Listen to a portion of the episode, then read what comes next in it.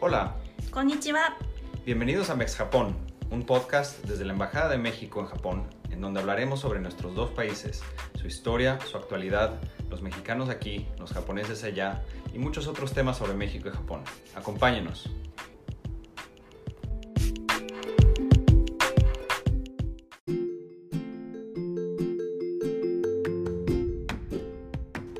El fútbol es un deporte que une a pueblos y naciones, traspasando las fronteras. Y hoy tenemos como invitado a un profesional japonés del fútbol que ha hecho carrera en México, llegando a estar integrado en el cuerpo técnico de la selección mexicana que ganó la medalla de bronce en los recientes Juegos Olímpicos de Tokio 2020. Me refiero a Ryota Nishimura, quien desde 2010 llegó a México para proseguir su formación como entrenador de fútbol y ha colaborado en equipos de primera y segunda división como Cruz Azul, Santos Laguna, los Gallos Blancos de Querétaro y el Tampico Madero. Bienvenidos a un nuevo episodio de Mex Japón, el podcast desde la Embajada de México en Japón. Les habla Emanuel Trinidad, consejero para cooperación educativa, científica y tecnológica, y les doy las gracias por escucharnos. Para que conozcan mejor a Ryota, les platico que es originario de Osaka, Japón, y desde muy joven se interesó en el fútbol, lo cual lo llevó a estudiar la licenciatura y la maestría en educación física en las universidades de Tengri y Tsukuba aquí en Japón. Realizó también cursos técnicos en la Federación Japonesa de Fútbol y con clubes profesionales como Vegalta Sendai y Urawa Reds, siendo director técnico del equipo de fútbol de la Universidad Tsukuba, uno de los más importantes de la Liga Universitaria de Japón.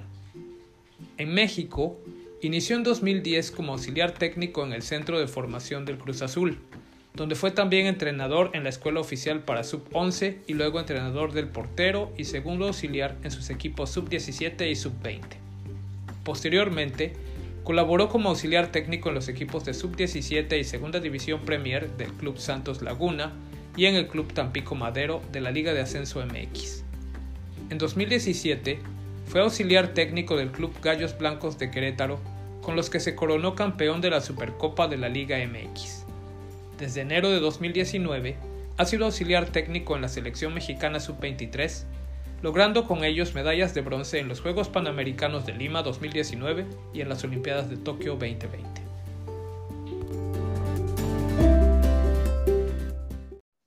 Pues muchas gracias por acompañarnos en esta plática en español sobre tus experiencias en México.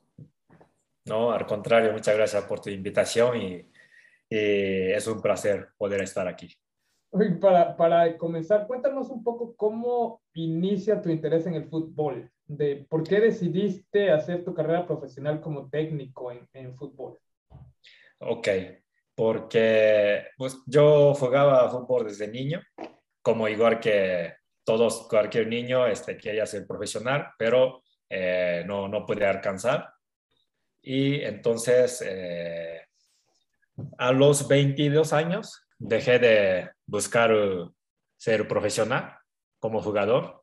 Ya desde unos años antes ya se me ocurría interés de ser entrenador con la intención de poder, bueno, con la intención de querer ayudar a los jugadores Mm. como yo, como fui yo, que quiero ser profesional, pero necesito ayudas. Entonces, para poder ayudar a esos jugadores, pues yo decidí capacitarme como entrenador profesional. Ah, muy bien. Y cuéntanos, Ujú. porque muchos de nuestros escuchas en México quizá no sabrán qué tan popular es el fútbol en Japón. Entonces, Ujú. cuéntanos un poquito de, sobre el desarrollo del fútbol en Japón y, y cómo es aquí, para que nuestros escuchas como tengan una mejor idea. Fútbol en Japón cada vez más eh, es más popular. Antes era más fuerte otro deporte como béisbol, y- pero yo creo que ahorita con, con lo que ha logrado el fútbol japonés de nivel, eh, nivel selección, nivel internacional, Ujú. eh, creo que cada vez más hay más niños que juegan, eh, más popular el deporte, el fútbol. Eh, pero, pues cuando yo era niño, eh, pues apenas empezaba liga profesional, eh, que en, en 93 empezó, Ujú. y entonces, pues ahorita yo creo que con, también con el desarrollo de Internet hay un montón de información, eh, también hay, ha llegado muchos entrenadores extranjeros a Japón para poder ayudar al desarrollo de fútbol ahí en Japón. pero creo que todavía tiene muchas áreas de oportunidad. Oye, ¿y, cómo fue que, que, decidiste ir a México? ¿Qué fue lo que te llevó a México? ¿Cómo que te interesaste por ir para allá? Eh, primero, eh, yo quería capacitarme de manera diferente a otros entrenadores japoneses.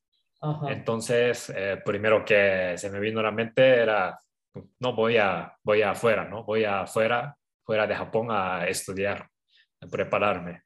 Y, pero no sabía dónde. Y en ese entonces tenía un amigo que había ido a México utilizando el programa de intercambio. Y entonces ese amigo me, me, contaba de su experiencia y dije, oh, está perfecto para, para empezar. Y así, así fue el interés por México. Y con ese intercambio llegué a México. Oye, pues qué padre. Entonces tú llegaste a México dentro del programa de formación de recursos humanos entre México y Japón. Sí, es correcto.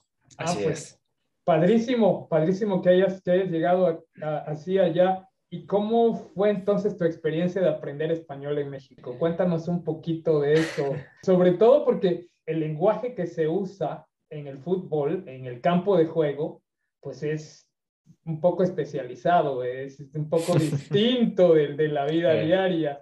Entonces, eh, ¿cómo fue esa experiencia y, Cuéntanos alguna anécdota así curiosa que te haya pasado. Sí, sí yo llegué a México eh, sin saber casi nada de español, del idioma español. Ajá. solo decía hola y gracias, pero sin, sin, entender contexto, ¿no? Ajá. Eh, así llegué, entonces al principio no entendía nada, no podía ir a, o sea, si para ir a un lugar tenía que preguntar a 20 personas, pero no entendía, agarraba un camión que iba al lado contrario, así un, un desastre total. Pero así, así fui aprendiendo, aparte de, de la clase que me daban, eh, gracias a programa de intercambio. Aparte de eso, fui así ya metiéndome ahí a la calle, a sociedad, equivocándome y así. Y pues con esa actitud también me metía con los entrenadores y ya sabes, principio, pues los mexicanos, eh, las palabras que enseñan a los extranjeros ya, son palabras muy típicas de aquí, en México, claro, que, que se, Utiliza, se utiliza mucho en el fútbol también. Entonces, repitiendo esas palabras para no decirlo aquí, pero este, así creo que ese tipo de, sí, de palabras coloquiales eh, creo que me ayudó mucho a, a este, familiarizarme con, con la gente de aquí.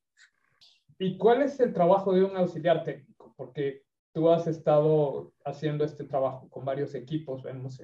Cuéntanos un poco, pues, qué es lo que haces en tu trabajo, en tu rutina diaria de trabajo un trabajo de auxiliar técnico yo creo que puede haber mucho o poco, todo depende de, director técnico, porque hay director técnicos que, que no, no, le piden mucho a su auxiliar porque, porque es muy capaz o porque sabe mucho o por lo que sea.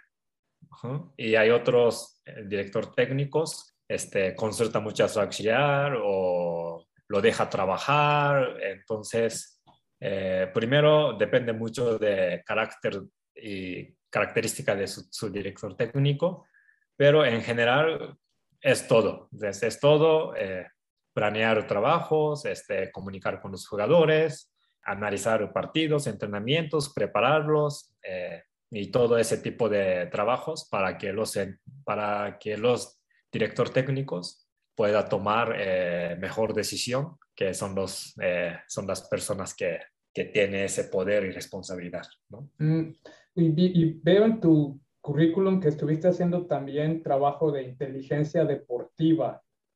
Eso es como analizar a los otros equipos. Cuéntanos un poquito de eso porque es interesante. A veces escuchamos eso en las noticias y los que no estamos familiarizados con el fútbol, pues no sabemos muy bien de qué se trata.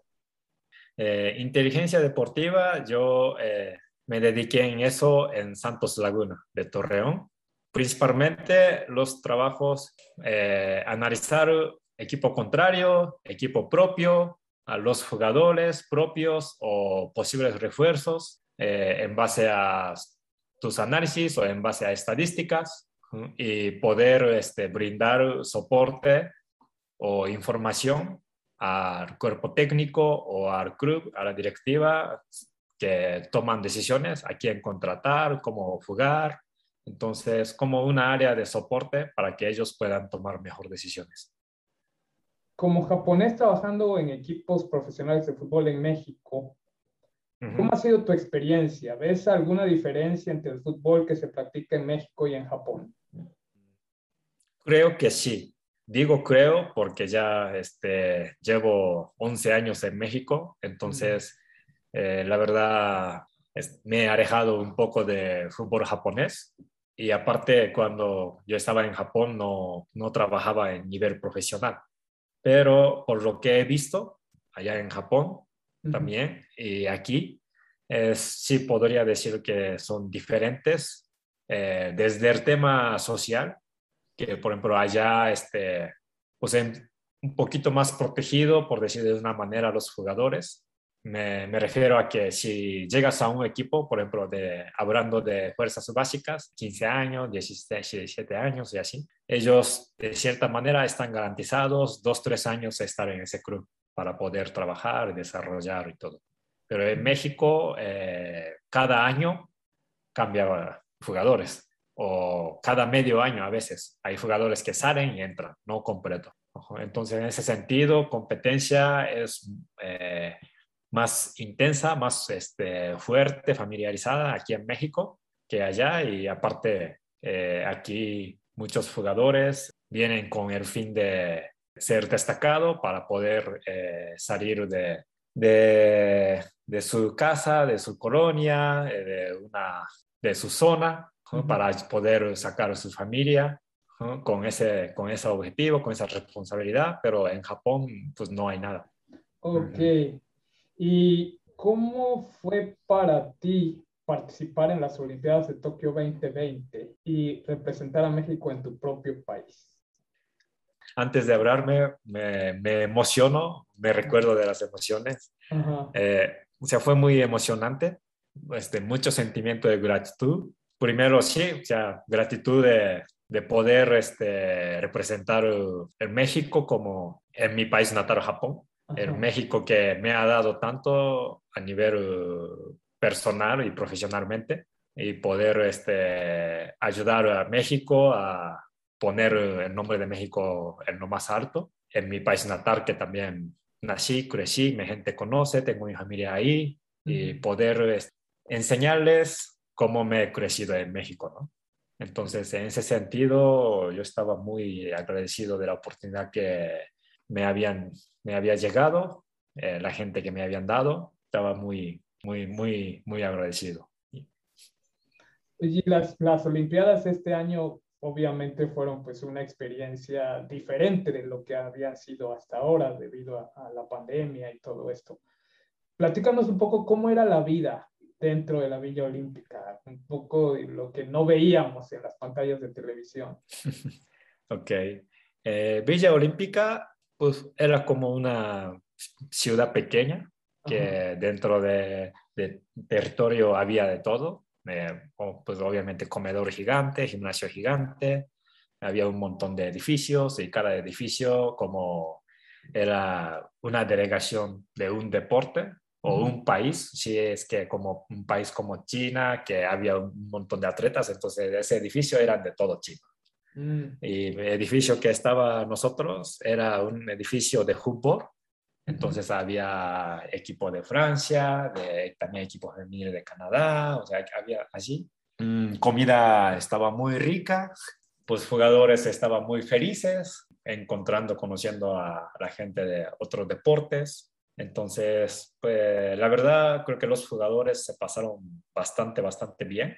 Ahí podían siempre estar juntos. Tenía cierta, o sea, dentro de Villa tenía cierta eh, libertad, digamos, y, pero ya al momento de ir a entrenamiento, partidos, y así ya, ya teníamos que caminar una línea que ya estaba definida y si sales medio pie de esa línea, ya la gente te regañaba.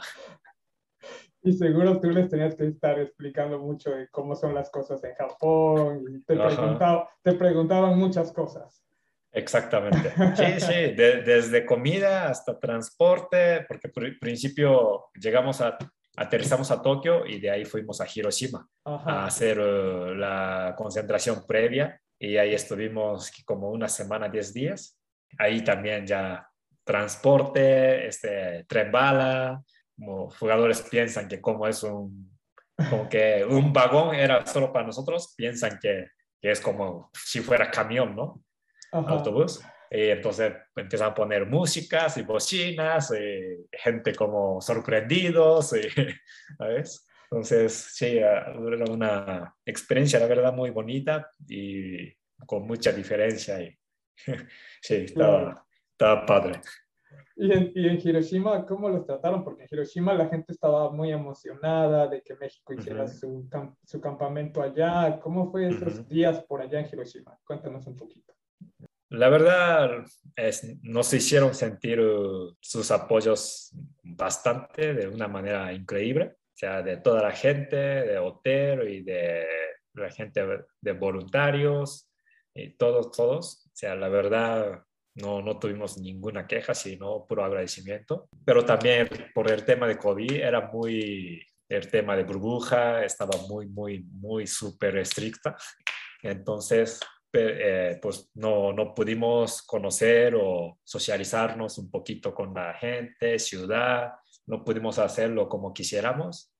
este, aún así, pues este, la verdad nos pasamos muy bien, todo el equipo estamos muy contentos ahí otro deporte que no sean de fútbol también hicieron este, concentración en Hiroshima, ¿no? Entonces ahí, pues nosotros veíamos muchos, la gente, los niños, este, muy emocionados, felices de conocernos de intercambiar opiniones y todo ese tipo de experiencia.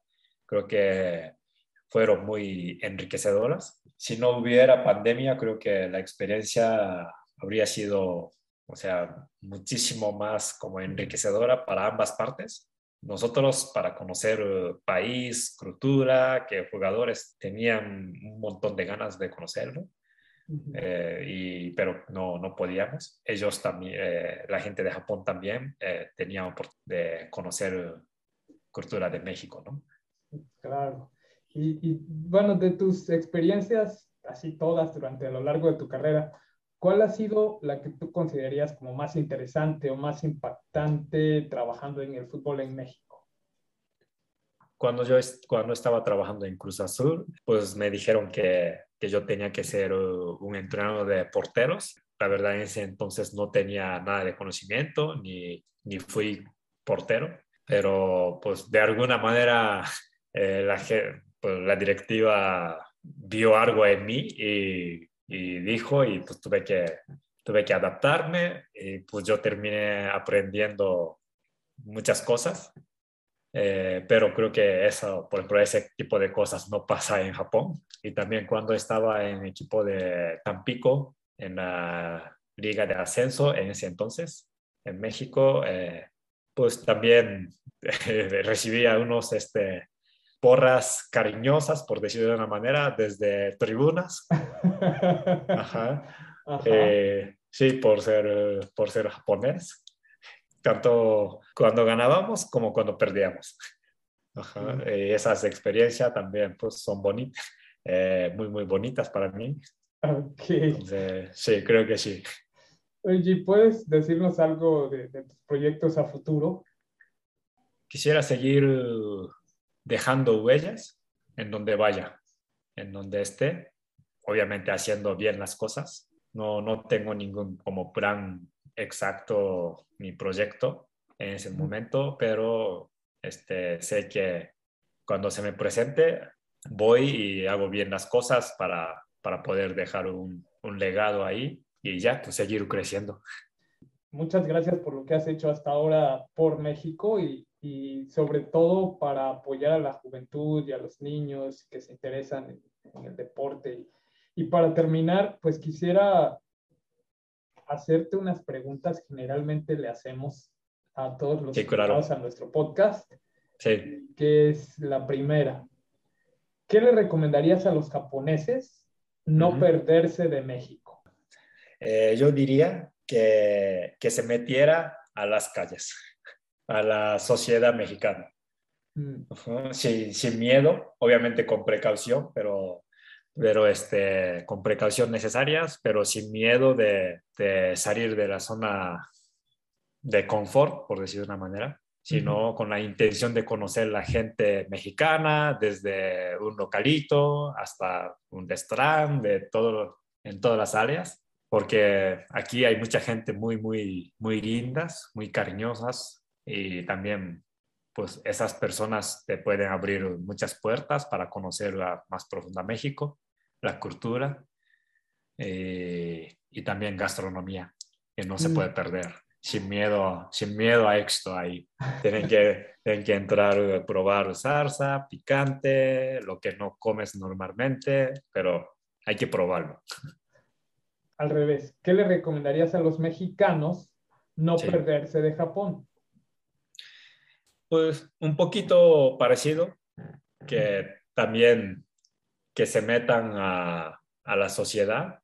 Pues, pues me refiero a subir a metro, este, no sé, caminar en las calles, meterte a una tiendita, porque creo que esos lugares son los que realmente puedes sentir la cultura muy acerca, pues, y entonces conocer ese, pues orden, seguridad, este, amabilidad, todo ese tipo de cosas que existe en Japón, que se destaca para sentirlo y creo que es eso.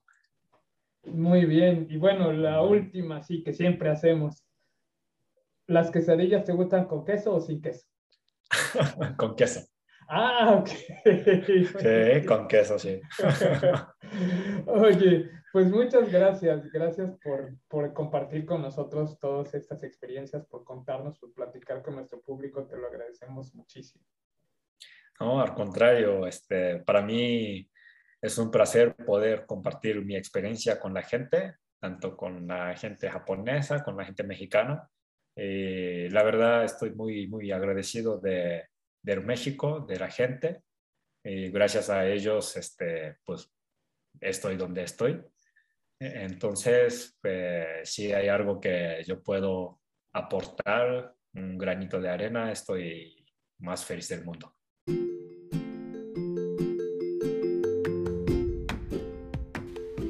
Gracias a Ariota Nishimura por acompañarnos en este episodio y también gracias a todas las personas que nos escuchan y nos siguen por Spotify y YouTube.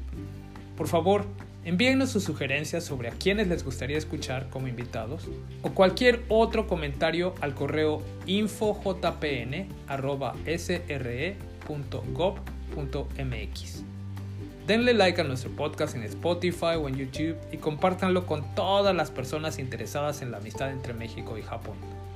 Los esperamos en todos los episodios que producimos de manera alternada cada semana, tanto en español como en japonés. No dejen de escucharnos. Sayonara.